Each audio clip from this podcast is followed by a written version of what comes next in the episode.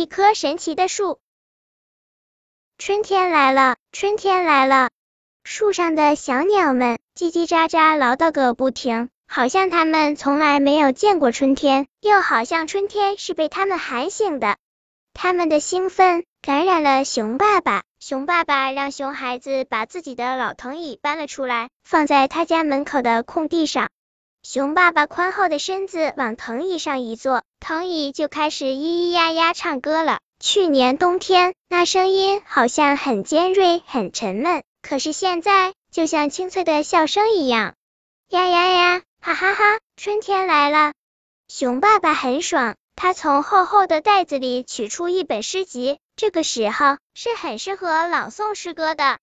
熊爸爸说：“很好。”熊孩子问：“什么很好啊？”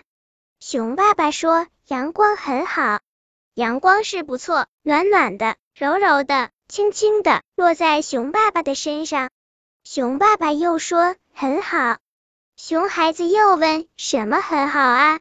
熊爸爸说：“风很好。”熊孩子笑嘻嘻的去找熊妈妈了。他觉得这个时候熊爸爸是最可爱的。尽管他和熊妈妈不知道熊爸爸的脑子里在想什么，但他知道熊爸爸的样子傻傻的、憨憨的、酷酷的、呆呆的、帅帅的，他能给熊孩子和熊妈妈带来无穷无尽的快乐。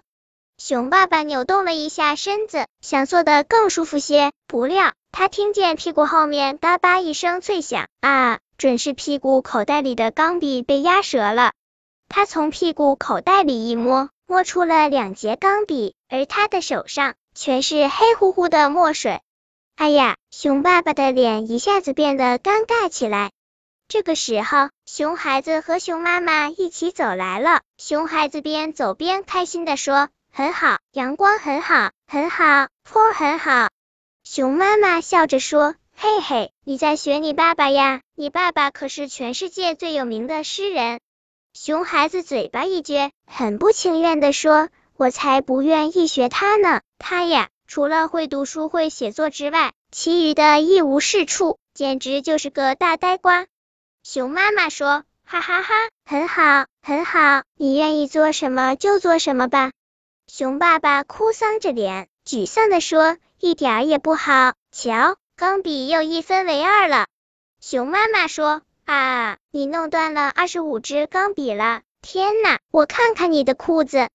熊妈妈转到熊爸爸的身后，看见熊爸爸的屁股上有黑乎乎的、圆圆的一大块，那是被弄断的钢笔墨水搞的。熊妈妈唠唠叨叨的说：“啊，你弄坏了二十五支钢笔，还弄脏了二十五条裤子，那些墨水也不知道什么做的，洗都洗不掉。哎呀呀，真要命！”走回屋里去，我给你换条裤子吧。熊孩子捂着嘴，小声说：“很好，很好。”熊爸爸背着熊妈妈，偷偷向熊孩子挤了挤眼睛，那意思是别幸灾乐祸，让你妈妈看见，她会不高兴的。熊孩子当然知道，要是他火上浇油的话，熊妈妈的头疼病会犯的。用熊妈妈的话说，这头疼的病就是被他们爷儿俩气的。熊孩子坐在熊爸爸的藤椅上，很舒服啊。熊孩子晃动着双腿，身子左右摇摆。突然，百年老银杏树上掉下来一颗去年的银杏，砸在了熊孩子的脑袋上。熊孩子抬头一看，只见银杏树上有很多小鸟，它们正在啄着那些没有掉下来的银杏。吧嗒，又一颗落了下来，掉在熊孩子的头上。哎呀，哎呀！你们敢欺负我，看看我怎么收拾你！熊孩子从地上摸起一块石头，还没向树上砸去，他的脑袋又挨了一下。啊！熊孩子觉得自己都快被气疯了，他刚举起手，手腕就被人抓住了。他回头一看，啊，是熊爸爸。